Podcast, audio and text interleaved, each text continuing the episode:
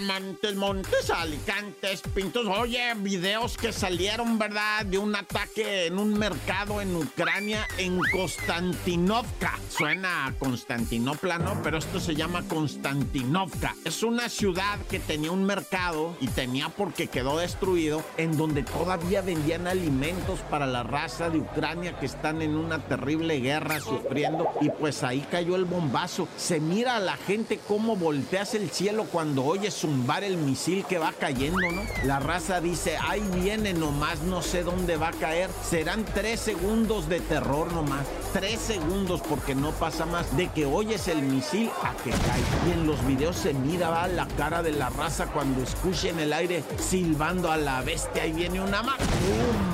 Golpean el mercado, ¿ah? 16 muertos, padre. 16 muertos de un solo misilazo. Terrible historia esta que se vive. Pues en Ucrania, la zona de guerra, ¿verdad? Dios quiere esta cosa se resuelva rápido. Nada, ya.